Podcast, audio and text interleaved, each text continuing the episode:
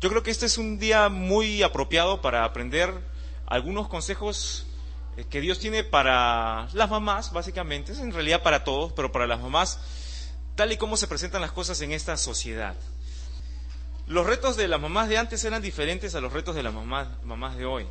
Algunos dicen que todo tiempo pasado fue mejor, y no creo que sea necesariamente igual. Yo, yo creo que a la luz de lo que nos enseña la Biblia, siempre han habido en cada momento de, la vida, del tiempo, de la historia, retos acordes al, momento, no a la situación.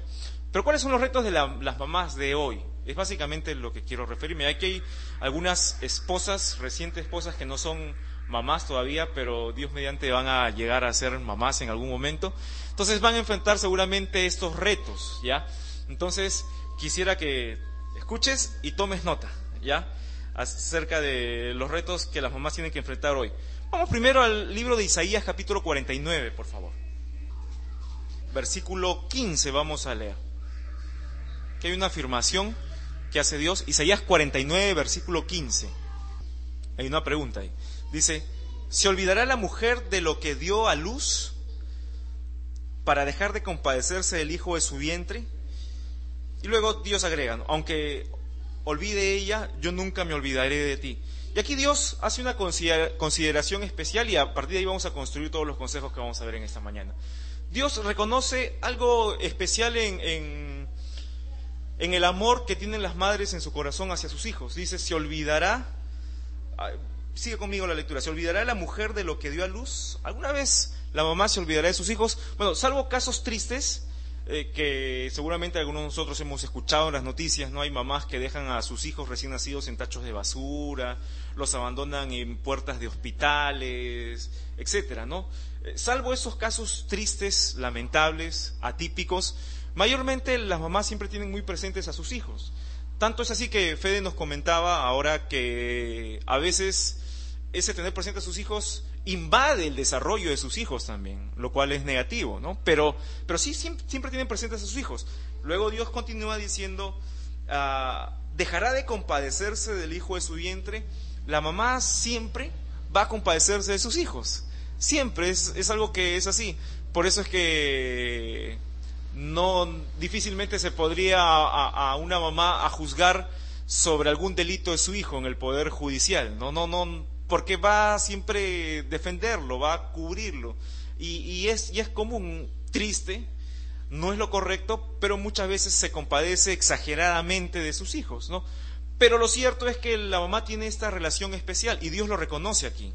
Y Dios dice, aun si hubiese el caso que alguna mamá no fuera como Dios está describiendo así, Él no cambia, Él nos ama más incluso que nuestras mamás. Y eso es algo cierto. ¿Ya? Es algo cierto. Pero a partir de ahí, vamos a construir, como te dije, los consejos en cuanto a los retos para la mamá de hoy. Vamos rapidito porque yo sé que hoy día seguro todos van a querer moverse, irse a comer a algún lugar, así que vamos a ir con el primer reto. ¿Cuál es el reto para la mamá de hoy? Ya, el primer reto es muy sencillo, es ser tecnológicas. ¿Ya? El primer reto que tienen las mamás de hoy es ser tecnológicas. ¿Ya? ¿A qué me refiero con ser tecnológicas hoy en día? Ah, hoy en día las mamás tienen que estar al tanto de todo lo que los avances de la tecnología. Las mamás tienen que tener, las mamás modernas, ¿no? Tienen que tener su cuenta de, del Facebook, tienen que tener su dirección de correo electrónico, tienen que conocer el manejo de la computadora, tienen que, si tienen hijos pequeños, ¿no? Ahí yo veo a mis hijos, tienen que conocer las consolas de juegos, ¿no? Tienen que saber, este, ya cargaste cosas que dice mi esposa, por ejemplo, dice Matías, Matías, ¿vas a llevar tu, tu, ese dispositivo de juegos de mano, este, tu PSP, vas a llevar tu PSP, ya lo cargaste? Entonces, esos detalles, esos detalles tiene que tener presente la mamá de hoy. Es increíble cómo los niños nacen con la tecnología bajo el brazo. Ya, ya no el pan, sino la tecnología bajo el brazo.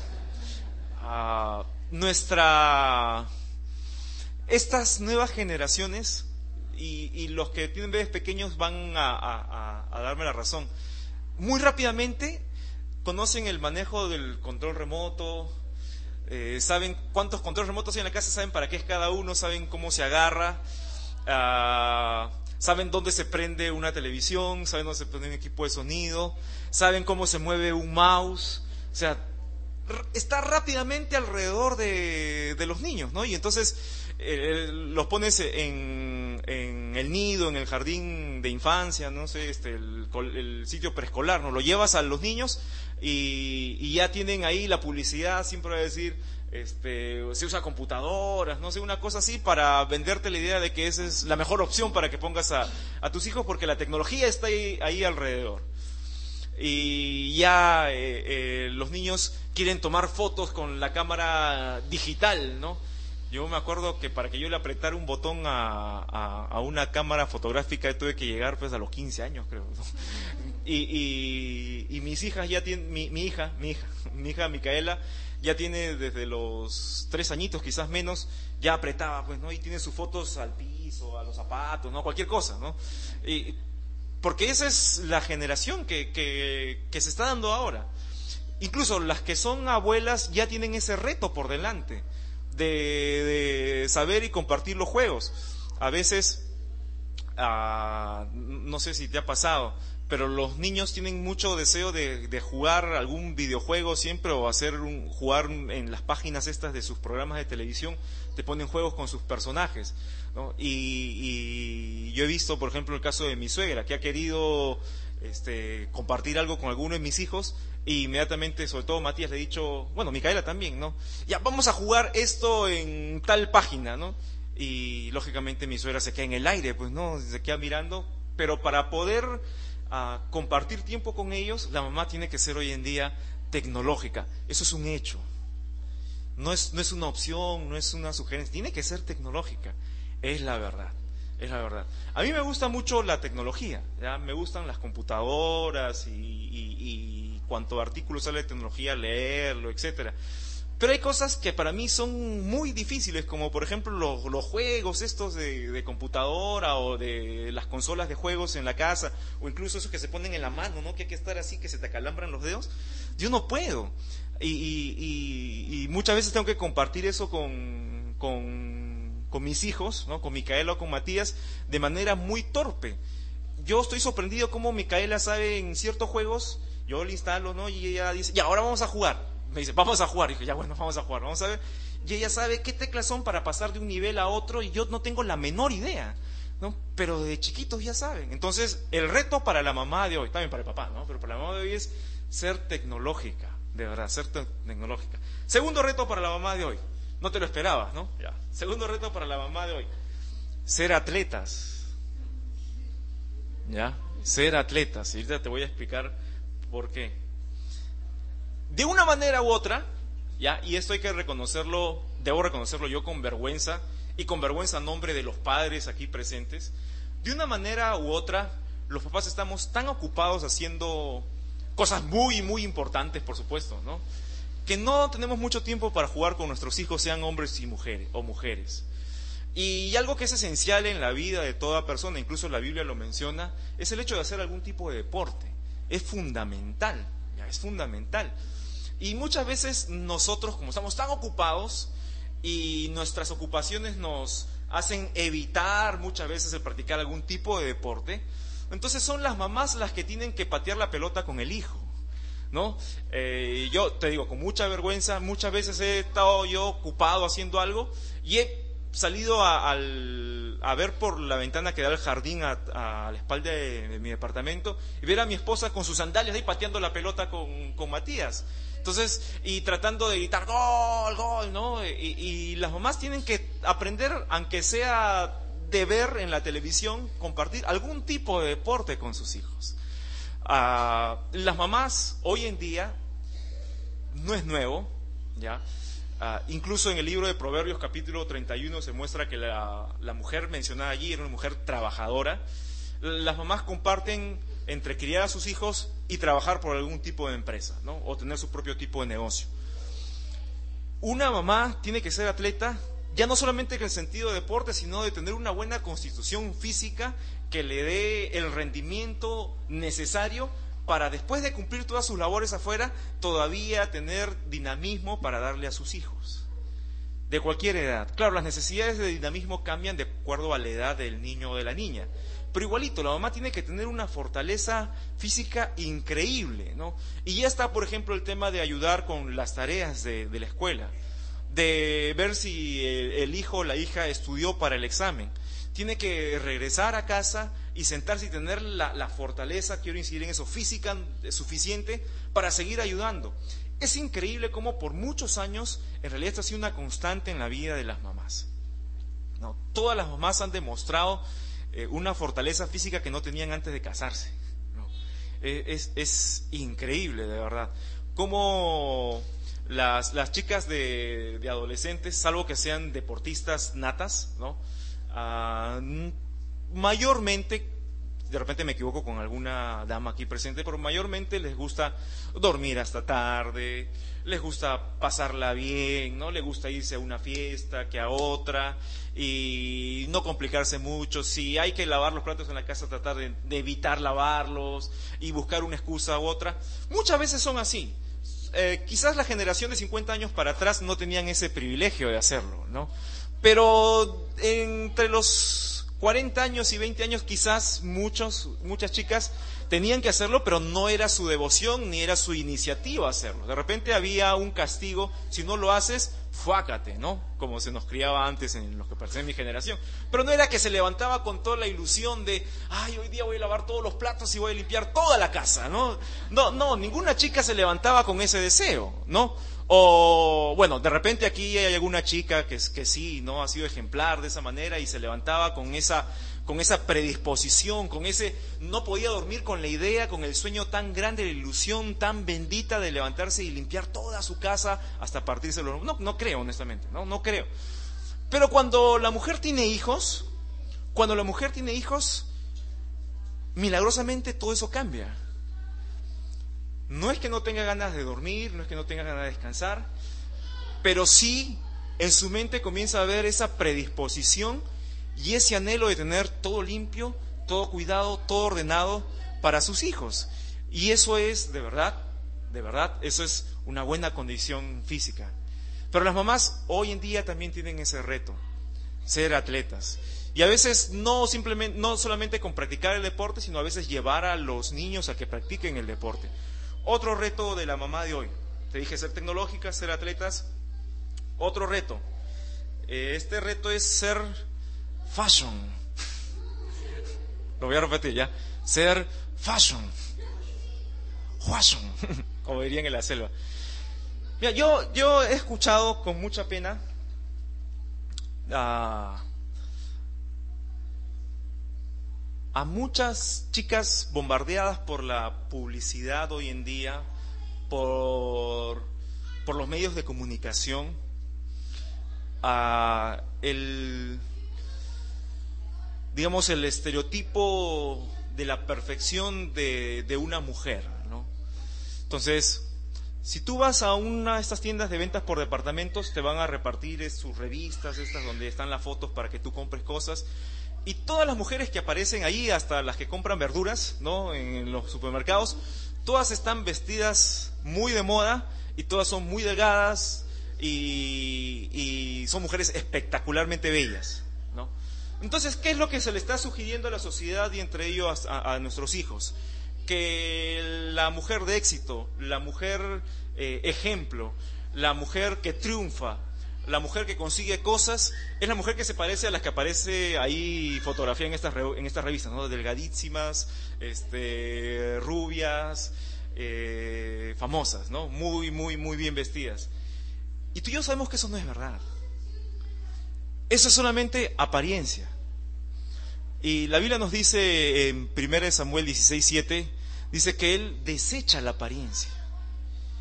Entonces, es algo que tenemos que tener en cuenta. Pero no es lo que la sociedad propone.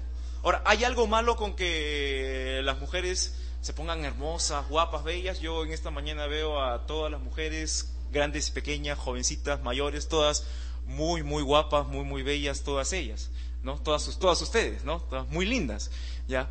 Hay algo de malo, entonces tienen que andar, pues, todas, este, andrajosas, ¿no? Todas mechudas, eh, malolientes, ¿no? Eh, eh este, sin afeitarse, ¿no? Imagínense, ¿no? Con mechones por acá, ¿no? ¿no? ¿no? No, no, no, no, me refiero a, a eso. Lo que digo es que lamentablemente a los ojos, sobre todo de las adolescentes, porque muchas veces los chicos, los varoncitos, los hombres, no tenemos un problema con eso, ya es la verdad. Pero sobre todo eh, eh, por las chicas, las chicas comienzan a, medir la, si tu mamá es como la gente de las revistas y si la mamá de tus amigas es como la gente de las revistas. Y te dije, yo he escuchado con mucha tristeza muchas hijas, ¿ya? Eh, culpar a su mamá o, tener un concepto de su mamá de, que está mal vestida, o de que mi mamá está con sobrepeso. Hace unos años atrás, yo era mucho más joven, por supuesto, tenía un amigo y, él tienen un matrimonio muy bonito todavía, ¿no? Son amigos. En, esa época ellos tenían solamente una hijita de cinco años, me acuerdo. Y la niña estaba creciendo, entonces él músico igual que yo, entonces íbamos a su casa a ensayar con otros músicos, entonces nosotros la habíamos visto desde cuatro años a ella, ¿no? Ya tenía cinco años y de verdad que era bien grandecita, ¿no? Entonces yo le digo a mi amigo, oye, a, los dos, ¿no? A mi amigo y a mi amiga, le digo, qué grande que está su hija, ¿no? Qué grande que está vuestra hija, está enorme. Y, y, la niña me mira y me dice, sí, pero estoy toda gorda por culpa de mi mamá porque ella es una gorda. Así. Y yo dije, y me quedé mirando así, y la mamá se puso roja y apenada. Ahora, esa niña culpaba a su mamá de una situación que en realidad no vamos a jugar quién tenía la culpa del peso de la niña, ¿no?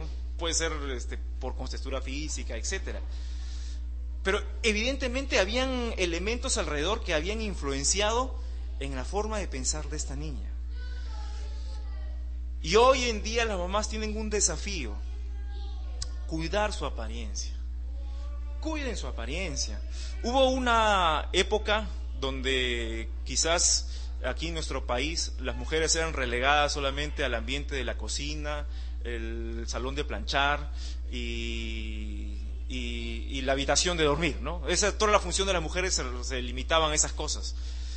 Pero no es el consejo bíblico ese. Acompáñeme a Efesios capítulo 5 para sostener este punto, por favor. Versículo 27. A fin de presentársela a sí mismo.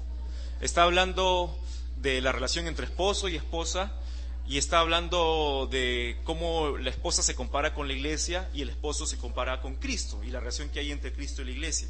Y está hablando ahora de qué es lo que busca hacer Cristo, que debería buscar hacer el esposo con su esposa, ¿no? Dice, a fin de presentársela a sí mismo.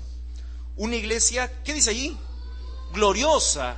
O sea, el objetivo de Cristo con nosotros, iglesia, es presentarnos a nosotros, no Él glorificado, porque Él ya está glorificado, sino nosotros como una iglesia gloriosa, esplendorosa, hermosa, bella, reluciente, que, que que irradie alegría, belleza, ¿no?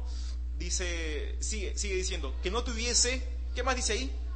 Mancha, ni arruga, ni cosas semejantes, sino que fuese santa y sin mancha. Miren, el apóstol Pablo dice, el objetivo del esposo es que su esposa, eh, pero el objetivo de Cristo es que la iglesia sea gloriosa, que aparezca bien, que no tenga mancha, que no tenga arruga, que luzca espectacular. El objetivo del esposo debiese ser, y aquí oído esposos con sus esposas, el objetivo de cada esposo debería ser lo mismo con su esposa, de que luzca bien, de que se vea bien, de que cuando la gente vea a la esposa diga, esta mujer, qué, qué, qué bella que es, ¿no? Qué bien cuidada que está ahí en casa por su marido, se nota que hay mucha atención sobre ella. No tiene que ver, lógicamente, con moda, porque la moda de, de, este mes, el próximo año, en este mes, va a ser antigua, obsoleta, ¿no? Eh, no tiene que ver con moda, no tiene que ver con, no sé, con operaciones, eh, con cirugías plásticas, no. Tiene que ver con simplemente el cuidado mínimo, deseable, natural, que toda mujer debería tener de sí misma. ¿Y saben qué, mamás? van a enfrentarse, y las que ya son mamás y adolescentes, van a tener que enfrentarse al rigor de una sociedad que presiona y presiona y presiona. Y yo digo, tristemente, y eso también es una responsabilidad o un déficit en la crianza, tristemente reforzamos a veces malos criterios en la vida de nuestros hijos y ellos llegan a pensar de esa forma. ¿no? Entonces, hasta ahí tenemos tres cosas, tres retos de la mamá de hoy. En primer lugar, ¿cuál era? Ser tecnológica. Muy bien. Segundo lugar, ser atleta. Tercer lugar, ser fashion. ¿Ya? Con, con las reservas que eso significa, por supuesto. ¿ya? No te estoy diciendo ahora vete y gasta un montón de plata. No, no, no, no. Te estoy diciendo, si tienes una camisa bonita, si tienes unos zapatos bonitos, ponte en la casa. ¿Por qué andar en la casa? Y yo siempre digo esto, ¿no? Yo como esposo te digo, los esposos no deseamos que nuestras esposas en la casa estén pues con su buzo con hueco, ¿no? Y sus chan... No, queremos verlas bonitas también en la casa. Es, es lo que los esposos queremos. ¿Sí o no, esposos? Corríjame, esposos. Ahí están pocos esposos, pero ahí está. Es lo que queremos. Es lo que queremos, ¿no? ¿Cuánto más eso alegra a nuestros hijos? Sobre todo a tus hijas, ¿ya? Muchas veces los hombrecitos no ni se van a dar cuenta, ya, pero las hijas sí se dan cuenta. Nos vamos a un cuarto consejo. Hasta ahí te he dado tres consejos de la vida práctica, cotidiana, ¿no? Muy sencillos, muy espontáneos, muy naturales. Ahora te voy a dar solamente dos consejos más, y ahí terminamos, dos consejos más, porque tienen que ver con cosas más profundas en realidad, ¿ya? Porque a eso venimos, cosas más profundas. Dice el cuarto consejo, el reto de la mamá de hoy es ser una buena consejera. Y aquí empezamos con, con cosas ya más, con los problemas. aquí empezamos con, con cosas ya que van a determinar el éxito sí o sí en la vida de tus hijos. Ser una buena consejera. Mira, hoy en día hay montones de voces dándole consejos a tus hijos. Montones de voces, montones de voces. Por todos lados. Por todos lados tus hijos reciben consejos.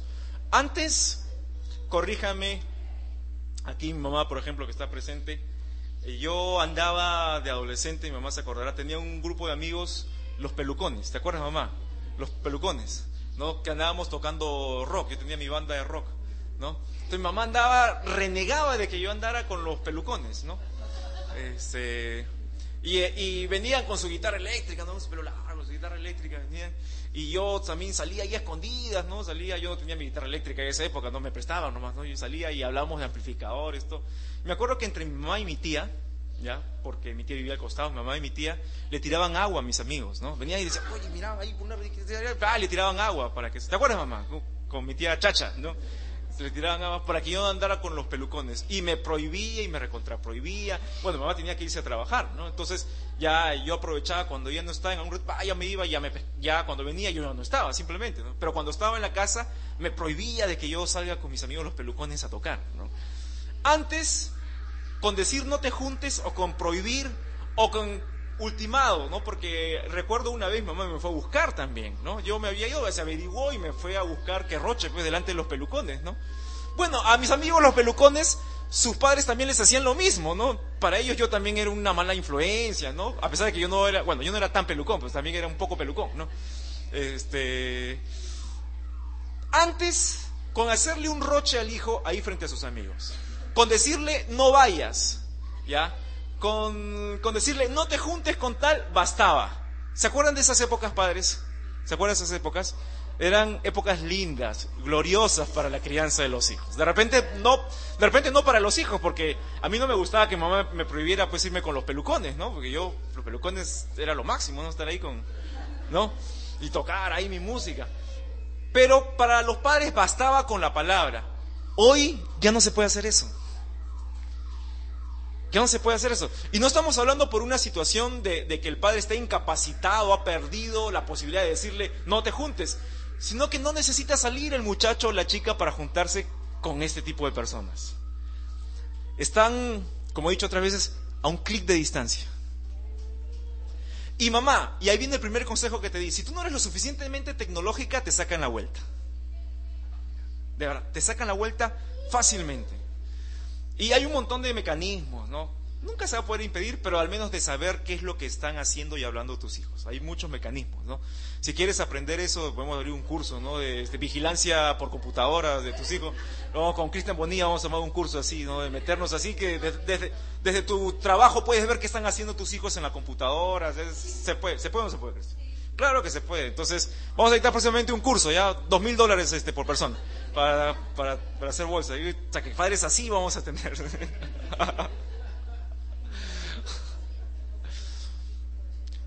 Pero como te dije, ya no es como antaño, o sea, ya no se puede, ya no vayas, ya, ok, no sale de la casa, ya pues no salgo, ¿no? Y, no se necesita. Oiga, hay gente que ha construido hasta matrimonios sin salir de su casa, con gente que está en otro país.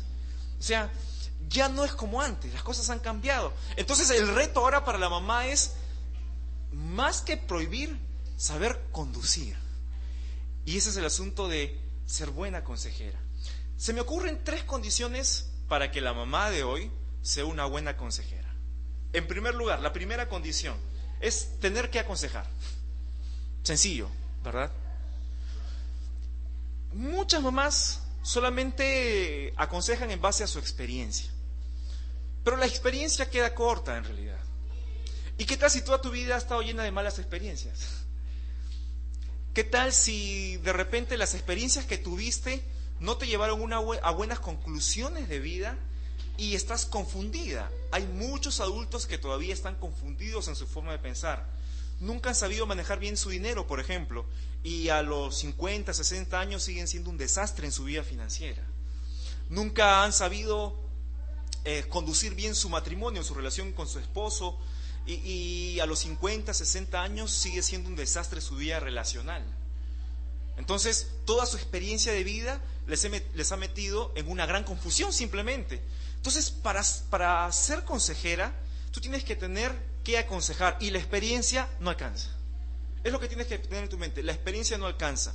Y, yo sé que muchas personas dicen, y, claro, en cierta, en cierta forma es verdad, que, que las canas enseñan, ¿no? Tratando de, de, decir que una persona mayor, por todo lo que ha vivido, tiene mucha sabiduría que compartir. En cierta forma es verdad pero no es del todo verdad, como te he dicho hace un ratito. Entonces, ¿qué es lo que la mamá necesita para poder ser consejera? Nada reemplaza la palabra de Dios. La palabra de Dios. Vamos a Proverbios capítulo 1, por favor. El versículo 7, ¿ya? El principio de la sabiduría es el temor de Jehová. Los insensatos desprecian la sabiduría y la enseñanza. En primer lugar, ¿no? Dice, el principio de la sabiduría. ¿Qué sabiduría? Es el arte de conducirse bien en la vida. Eso es sabiduría. ¿ya? Muy pocas personas sabias hay en el mundo. Y dice, el principio de la sabiduría, que quiere ser sabio de verdad, debe empezar por aquí, por comenzar a tener a Dios presente en todo en su vida. Por comenzar a, entender de que Dios está viendo y que Él puede corregir y tiene el derecho de corregir, ¿no? El temor de Jehová. Luego dice, los insensatos desprecian la sabiduría y la enseñanza. Ocho, Dice, oye hijo mío, la instrucción de tu padre y no desprecies la dirección de tu madre. Ahora, nota que no está diciendo el consejo de tu madre. Dice la dirección de tu madre, que son dos cosas diferentes. Una mamá para, lo mismo un papá, ¿no? Para poder aconsejar de verdad, tiene que tener dirección en su vida. Tiene que caminar hacia algún lado. Tiene que ser un modelo de perseverancia, de recorrido, de sentido y enfoque en la vida. De otra manera, no va a poder aconsejar a sus hijos. Notas lo que la Biblia dice, no menosprecies la dirección. Ahora, ¿cuántas de ustedes, mamás, conocen de verdad la dirección de Dios para sus vidas? No digo que han leído dos, tres versículos o, han, tienen su versículo favorito. ¿no? Me gusta este versículo porque dice, no, no, no. Te estoy diciendo que conocen la dirección de Dios, el camino que Dios ha trazado para ustedes, que está escrito aquí. Esta es la única herramienta que los padres, papá y mamá, tenemos para poder guiar bien a nuestros hijos. La palabra de Dios para aconsejar. Entonces, primera cosa que necesitas para ser buena consejera es tener que aconsejar. Segunda cosa que necesitas es ver el momento adecuado. Es tan triste cuando vienen consejos fuera de tiempo. Como vimos en el versículo de Isaías capítulo 49, versículo 15, el amor de las mamás es tan grande que a veces invade el crecimiento y la madurez de los hijos. Ahora, es natural que el amor de la, mamá sea así. Necesita la dirección de Dios para que ese amor no rebase. Muchas veces el amor que las mamás tienen, ese gran amor, se confunde con la sobreprotección y se confunde con lo que podemos denominar el ser permisivos o ser permisivas. Ah, ¿Qué hace una mamá permisiva, sobreprotectora? En primer lugar, la mamá permisiva, como dice la palabra, ya lo adivinaste seguramente, permite que su hijo o su hija haga todo, todo lo que quiere, todo lo que se, le ocurre. Y de hecho la psicología hoy en día sugiere que los niños se dejen hacer todo, que se les permita hacer todo, que no se les pongan reglas. Si el niño quiere vestirse, pues, de pintarse de negro y ir así al colegio, déjalo, que vaya así pintado de negro al colegio. Total, ahora hay colegios que, bueno, casi toda la educación está caminando hacia que se le permita al niño hacer eso, ¿no? Entonces, iba a ir así pintado de negro, pintado de verde, pintado de azul. Si el niño quiere no quiere ir a la escuela un día, ¿no? Se levanta, ay, como es chiquito, no lo mandes a la escuela, es que hace tanto frío, ¿no? Pobrecito, y no lo mandes, ¿no? Que todos sus compañeros tienen que hacer piscina, pero a él no le gusta el agua, pues, ¿no? Entonces, lo mismo, la misma lógica usaríamos para las matemáticas, ¿no? Para el inglés, para todos los demás cursos, ¿no? Como no le gusta que no lo haga. Y, y no, no se puede, pues, no se debe. Pero la mamá permisiva le permite al hijo, a la hija hacer todo hacer todo lo que él quiere o dejar de hacer lo que no quiere hacer. La mamá sobreprotectora es la mamá que anda cubriendo a sus hijos de más o los anda justificando todo el tiempo. La mamá sobreprotectora hace ambas cosas. ¿no? Eh, yo soy, con las diferencias y lo feo que pudiese ser el ejemplo, yo soy la mamá de este joven, por ejemplo. ¿Ya? ¿Ya?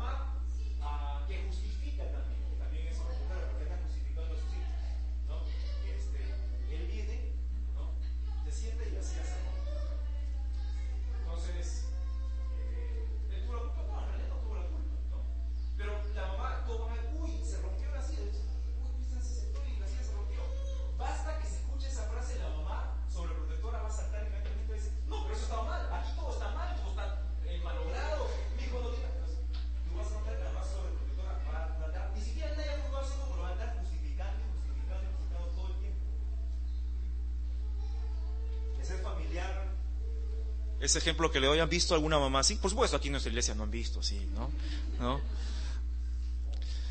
Y es increíble cómo llega a tal punto la mamá sobreprotectora que viendo lo que su hijo o su hija, o sabiendo lo que su hijo o su hija hace, es como si no lo viera, como si no existiera. El punto es tremendo, ¿ah?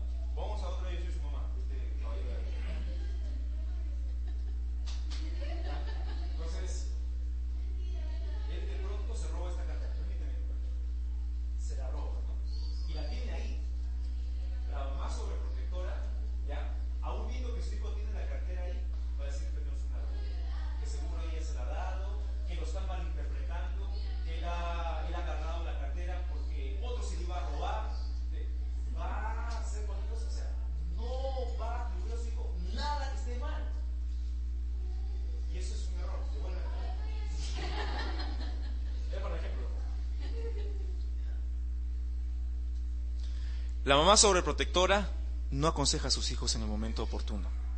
No es que no se dé cuenta, porque todas las personas, la Biblia nos dice de que Dios nos ha dotado con conciencia a todos. O todos de alguna manera sabemos, de alguna manera, ¿no? En mayor o menor grado lo que está bien y lo que está mal. La mamá sobreprotectora, por supuesto que sabe también. Por supuesto que se da cuenta que su hijo que su hija están equivocados, están actuando mal, están procediendo mal. Claro que se dan cuenta, pero su distorsionado amor no le permite corregir a su hijo, a su hija en el momento oportuno. ¿Sabes qué va a pasar? después se va a lamentar porque va a querer, va a querer darle un consejo, dirección, cuando es demasiado tarde. Entonces, para aconsejar bien, la mamá tiene que tener que aconsejar, pero la mamá tiene que mirar el momento oportuno también. Y finalmente, sobre esto de ser buena consejera, la mamá necesita tener los oídos de sus hijos. Y este es quizás en esta época uno de los ah, puntos más críticos. Como te dije, hay muchas voces hablándole a nuestros hijos hoy en día. Antes, como te dije, bastaba con decir no salgas, no te juntes, esos chicos son malos, te prohíbo que te juntes con ellos y de repente decirle a un, vecino o una vecina, si tú ves que mi hijito, mi hijita se junta con tal, llámame por favor, avísame que yo lo rajo y lo... ¿no? Ahora ya no se puede. Y ahora no se puede, ¿no? Entonces está ¿no? Todo el tiempo ahí. Con gente que tú le dices no te y está ahí, ¿no? y el mensaje en privado y mil formas que cree que se puede esconder. En realidad, quien sabe de tecnología sabe que no se puede esconder nada. Y Dios sabe muy bien que no se puede esconder nada, básicamente. Pero va a estar ahí, ahí, ahí. Entonces, la mamá lucha contra las otras voces todo el tiempo. ¿Cómo consigues los oídos de tus hijos? De dos formas. En primer lugar, siendo un ejemplo. O sea, nada derriba el poder, la autoridad que tiene una vida ejemplar. No estoy hablando de vida sin tacha, porque nosotros, todos nosotros hemos venido al Señor a ser perdonados. Y significa que si hemos venido a ser perdonados, ninguno de nosotros ha tenido pues un prontuario limpio realmente. Todos tenemos nuestras miserias que el Señor ha perdonado, ¿verdad? ¿Cuántos han sido perdonados por el Señor? Levanten su mano. Y gracias Señor por eso, el Señor nos ha perdonado. Entonces, ¿a qué me refiero cuando hablo de una vida ejemplar? Es desde, que el momento, desde el momento que el Señor tocó nuestras vidas, poder mirar a los ojos de cualquiera y decirle, mira, yo he tenido una vida, ay, ay, ay, podrían hacer libros y películas sucias de mi vida, ¿no? Pero desde que yo conocí al Señor, mi vida es diferente, ha ido cambiando, ha ido mejorando. He tenido algunas caídas, pero yo me mantengo ahí en la brecha firme, tratando de agradarle al Señor, tratando de sujetarme a su palabra. Eso es una vida ejemplar, una vida que está ahí al borde del cañón, al pie del cañón, sosteniéndose la palabra de Dios, pidiendo perdón cuando hay que pedir perdón. Eso es una vida ejemplar, no es una vida sin, sin mancha. Yo vengo de, he pasado por iglesias donde se, criticaba mucho a las personas, ¿no? Y se les decía, y tú, tú tienes una doble vida, ¿tú qué vas a ser cristiano? ¿no? O incluso a los pastores, ¿no? Se les decía, ¿tú qué vas a ser pastor si en tu casa eres así? Ese pensamiento es de personas que no han conocido la misericordia del Señor en realidad. ¿Cuántos dicen amén a eso? Porque quien ha conocido la misericordia del Señor no puede andar juzgando a los demás por sus errores. Pueden solamente mirar y apreciar el amor de los demás hacia la palabra de Dios y el Señor. Imagínate que Jesús se haya basado en los anticuchos, los antecedentes de Pedro, por ejemplo, o de Pablo, por ejemplo. Mira, aun cuando Jesús ah, fundó la iglesia, ¿no? Viene el Espíritu Santo y Pedro jugó un papel importante dentro del ministerio de los apóstoles, llevando la palabra. Ah, tuvo recaídas en su forma de pensar. El libro de Gálatas nos dice que Pablo hasta le riñó cara a cara, dice que era de agarrarlo a patadas, ¿no? Eh, dice otra expresión, ¿no? Pero en griego más o menos era así, era de agarrarlo a patadas, a cachetadas a Pedro por, por, por, tener un pensamiento de, de, llevar una religión a los demás en lugar de llevar la palabra de Dios. Pero aún con todo, cómo Dios usó a Pedro y no se basó en sus fallas. Mire, si tú quieres ser un ejemplo, no te preocupes por cuánto has fallado Preocúpate por cuánto estás cerca de este libro, por cuánto obedeces este libro a diario. No mires tus fallas, todos vamos a fallar, todos vamos a fallar. La santidad no se, no, no se basa en reducir las fallas, se basa en acercarse más al Señor. Eso es la santidad de verdad. Entonces, mamá, tú tienes que esforzarte en mostrarle a tus hijos que tú te esfuerzas por obedecer al Señor. Sé su ejemplo, sé su ejemplo. Y cuando tú te esfuerzas por obedecer al Señor, algo va a pasar en tu vida. ¿Sabes qué pasa? Salmos capítulo 1.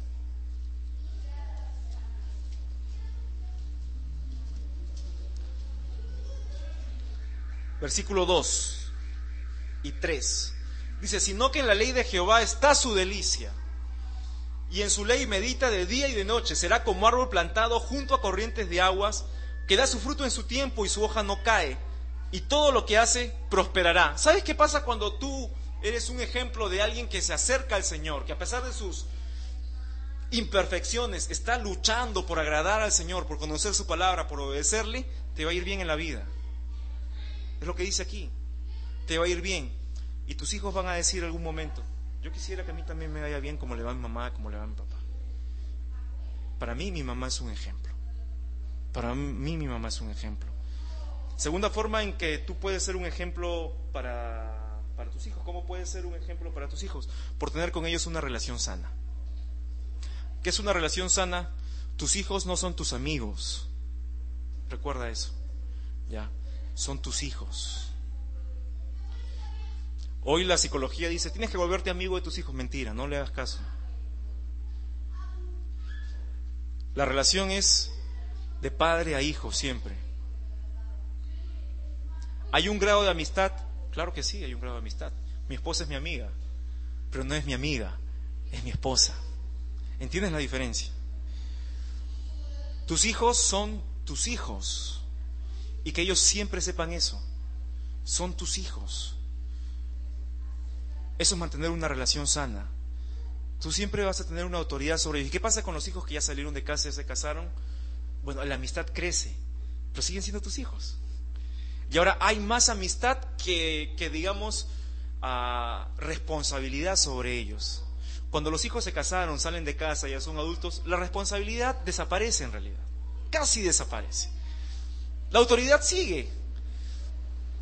Pero no es que se volvieron ahora solamente tus amigos, siguen siendo tus hijos. Siguen siendo tus hijos. Eso tiene que quedar claro. Lamentablemente esta sociedad ha distorsionado tanto la relación entre padres e hijos que algunos padres creen que sus hijos son sus padres también. Y eso es penoso. Recuerda, mamá, tus hijos toda la vida van a ser tus hijos. Toda la vida van a ser tus hijos. Y el día que tu hijo se confunda, tu hija se confunda y te vea como una amiga nomás, o te vea como su hija, ya se distorsionó la relación, tú perdiste sus oídos para siempre.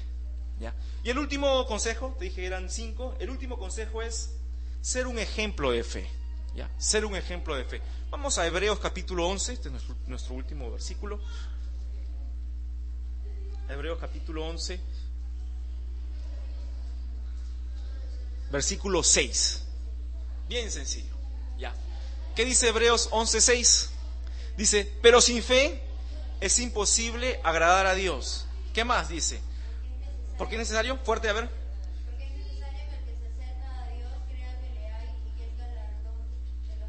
que es galardonador. Exactamente. Miren, el desafío de las mamás de hoy es ser ejemplo de fe. Hoy en día, también la sociedad, los medios de comunicación bombardean tanto a todo el mundo que la idea de que el dinero lo compra todo ya es una premisa de vida. Corríjame si me equivoco, ¿es así o no es así? Todo se compra, todo se vende. Y, el que no tiene plata se fregó, ¿no? Y con plata baila el mono. Y la gente es más exitosa y se divierte más con plata, ¿no? Y, y todo es dinero, todo es si tienes, si no tienes. Y nuestros hijos son expuestos a esta situación. Esta creencia popular no da espacio para la fe. Y la Biblia nos dice que sin fe es imposible agradar a Dios. Tú eres una persona que reposa en qué? ¿En qué reposas tú? ¿Qué ven tus hijos de ti? ¿En quién reposan ellos? Ah, cada vez que salimos a algún lugar con nuestros hijos, de repente nos vamos a comer a algún lugar. O nos vamos al cine, o compramos una ropita para, para ellos, ¿no? O compramos algo para la casa tenemos una práctica en nuestra casa. Si no es ese momento, al llegar la noche cuando todos oramos, nos arrodillamos y yo les digo a los niños siempre, todo esto no se ha comprado porque hubo dinero en el bolsillo. Todo esto se ha conseguido, lo tenemos porque Dios nos lo ha dado. Yo les digo a mis hijos, ¿de quién hemos recibido tal cosa? Y ellos saben y lo repiten, de Dios. Y así les enseñamos a nuestros hijos, todo viene de Dios. Nuestra vida no debe haber espacio para el materialismo. Todo nuestro enfoque debe ser, de Dios recibimos todo. Dios es el que nos da todo. Tú dirás, no, pero a ver, si tú no tienes plata, ¿cómo vas a comprar esa zapatilla? ¿Cómo vas a comprar eh, esa comida? ¿Cómo vas a comprar esa ropa? ¿Cómo vas a pagar la cuenta, las entradas para ir al cine? Claro, lógicamente yo tengo que usar de dinero para hacerlos. Pero ¿qué pasa si Dios bloquea todos los canales para que yo reciba ese dinero? Para quienes han estudiado el curso de, éxito financiero, hay que diferenciar dos cosas, la fuente y los canales. Todo viene del Señor. Recuerden, todo viene del Señor. El Señor es la fuente. El Señor es la fuente. Los canales son diversos, pueden variar. La fuente a través de canales puede repartir el agua a diferentes lugares, a diferentes personas. Un canal que tú tienes por ahora de repente es tu trabajo. Si tú crees que tu trabajo es la fuente, te equivocaste, saliste del camino de la fe, tu vida ya no le agrada al Señor. Le estás enseñando a tus hijos a que consideren que son fuentes lo que solamente son canales. Mentira, te equivocaste, les estás enseñando mal a tus hijos. Los estás preparando para la frustración en la vida. Porque la gente, cuando cree que los canales son fuentes y pierden un canal, se frustran y hasta se matan. ¿Tú quieres que tus hijos pasen por esa experiencia? ¿Crees que tus hijos vivan de esa forma? Comienza a corregir lo que tú piensas entonces. Dale espacio, mejor dicho, privilegia todo el espacio de tu vida a la fe. ¿Cuál es tu canal en este momento? De repente todo lo recibes de tu trabajo, pero tu trabajo no es la fuente. ¿Qué pasa si Dios te quita ese canal? ¿Qué pasa si Dios te quita ese canal? La fuente siempre sigue siendo la misma. La fuente no cambia. La fuente no se agota. Si Dios te quita un canal y tú crees que ese canal es fuente, te vas a deprimir, hasta te vas a matar. Pero si tú crees que Dios es la fuente y Dios te quita un canal o ese canal desaparece, no te preocupes que Dios va a, lo que tú necesitas te lo va a dar a través de otro canal. El asunto es cuando nos desesperamos buscando solamente canales en lugar de asistir a la fuente. Mamás, tienen que ser un modelo de fe y enseñarle a sus hijos de que hay una fuente y de la fuente se recibe todo. Vamos a ponernos de pie, por favor.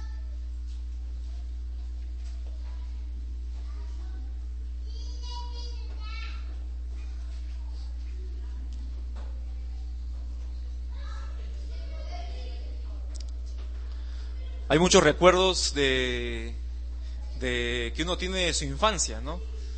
Donde cosas que ahora nos parecen tan pequeñas eran grandiosas antes, ¿no? Ayer en la noche, mientras repasaba el mensaje, pensaba un poquito en mi, en mi infancia y pensaba en esta cierta habilidad que tienen las mamás respecto a lo último que te he dicho, ¿no? De, de, inculcar la fe a los hijos, de, de pensaba en esta habilidad que mi mamá había desarrollado de manera muy muy aguda, ¿no? Aquí está mi mami presente. Ah, nosotros, como muchos de ustedes quizás, ¿no? Yo conozco el testimonio de algunos de ustedes, ah, hemos vivido en severos periodos de austeridad de repente en la niñez, en la infancia, con algunas prohibiciones de algunas cosas, y lo cual fue también mi caso con, con mi mami, ¿no? Pero una de las cosas en las que yo aprendí a ver la fe de, mi mamá era en la gran habilidad de mostrarnos que no nos faltaba nada. Era una cosa increíble, de verdad. Ah, bastaba una sopita con un camote de presa por mucho tiempo para saber que, que teníamos suficiente comida. Ah, e, es penoso cuando, cierra tus ojos por favor, es penoso cuando hoy en día para las generaciones que vienen nada es suficiente ya. Y se pone en la mesa una sopita, y mi arroz, y mi pollo frito, y mi milanesa, y mi ketchup, y mis papas fritas, y se le agrega. Hay un déficit de enseñarle fe a nuestros hijos hoy en día, hay que reconocer eso. No les estamos enseñando fe. No les estamos enseñando a ser agradecidos, que es una de las marcas de la fe en la vida. Y Yo recuerdo desde pequeño trabajar, pero recién me di cuenta que era pobre cuando tenía 14, 15 años. Mi mamá se había esforzado y había hecho un trabajo tan lindo de fe que no dejó que me diera cuenta. ¿Qué están haciendo ahora mamás ustedes para inculcarles fe a sus hijos? Para enseñarles a que sean agradecidos, agradecidas. Para aconsejarles cómo vivir. Para darles lecciones de gratitud fabulosas, inolvidables.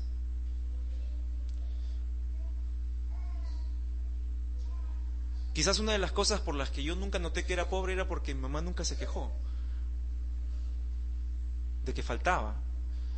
Claro, a veces me decía, no hay, pero no se quejaba de eso. Y yo lo entendía como un absoluto. Ah, no hay, es normal, pues no, no hay.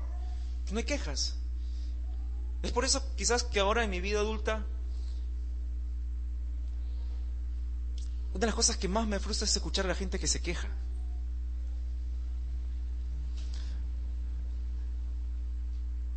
Y esta semana estuve conversando con Matías y Micaela, salimos a hacer unas compras con ellos.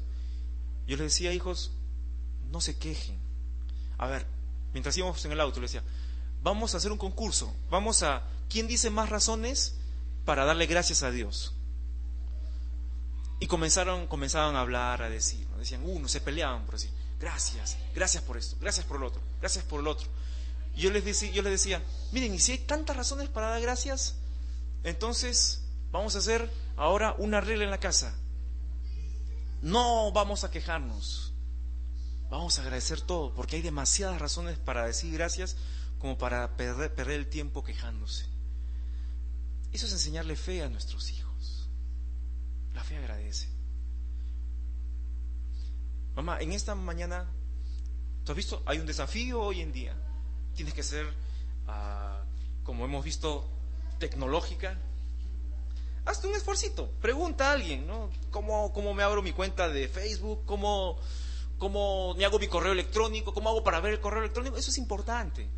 Eso es una cosa más que puedes compartir en el mundo de tus hijos hoy. Por eso es importante tienes que ser atleta, ¿no? Tienes que tener una dosis extra de energía.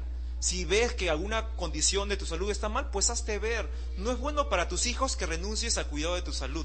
Tampoco es saludable. Pues tus hijos te necesitan en buena condición física. Eso es importante. Ah, tienes que lucir bien, mamita. Arréglate, arréglate. Si solamente tienes una sola camisita bonita, pues póntela y bien lavadita. Y se acabó, como decía mi abuelita, caminando rapidito nadie se da cuenta, ¿no? Pues ponte que luce lo mejor que puedas, lo mejor que puedas. Qué lindo es ver a, a todas las mamitas tan bonitas, tan lindas, con un ornato interno, pero que por fuera no descuidan. Sé una buena consejera, ya hablamos harto de eso. De repente ahí hay un problema contigo. ¿Por qué no le dices en esta mañana al Señor, Señor, me cuesta ser una buena consejera, me cuesta conocer más de tu palabra, me cuesta, Señor, dejar la sobreprotección para corregir en el momento. Y a veces de manera severa, porque así tiene que ser. La Biblia te anima a hacer eso. No le hagas caso a los psicólogos, hazle caso a la Biblia. De repente no te has ganado los oídos o has perdido los oídos de tus hijos. Pues comienza a ganarlos de nuevo, camina en la dirección del Señor, sea un ejemplo. Y finalmente, ya te lo dije, sé un ejemplo de fe. Sé un ejemplo de fe. Señor, gracias por este día, porque recordamos a todas las mamás. Y gracias porque tu palabra nos da enseñanza clara para los retos de hoy, Señor. Gracias porque tú de verdad sabes todo. Tienes palabras de vida eterna. Bendice a las mamitas en esta mañana y siempre, Señor. Te quiero agradecer de manera personal por mi mami, porque como ahora siendo yo padre, sé que con nuestros aciertos y errores, nosotros los padres hacemos lo mejor que podemos, Señor. Aunque a veces no alcanza. Te pedimos que completes lo que nos falta, pero ayúdanos a hacer lo mejor en tu palabra, no solamente en lo que nosotros pensamos. Gracias nuevamente, Señor, por mi mami y por todas las mamis que están presentes. Gracias por mi esposa, porque ella es la madre de mis hijos. En tu nombre, amén.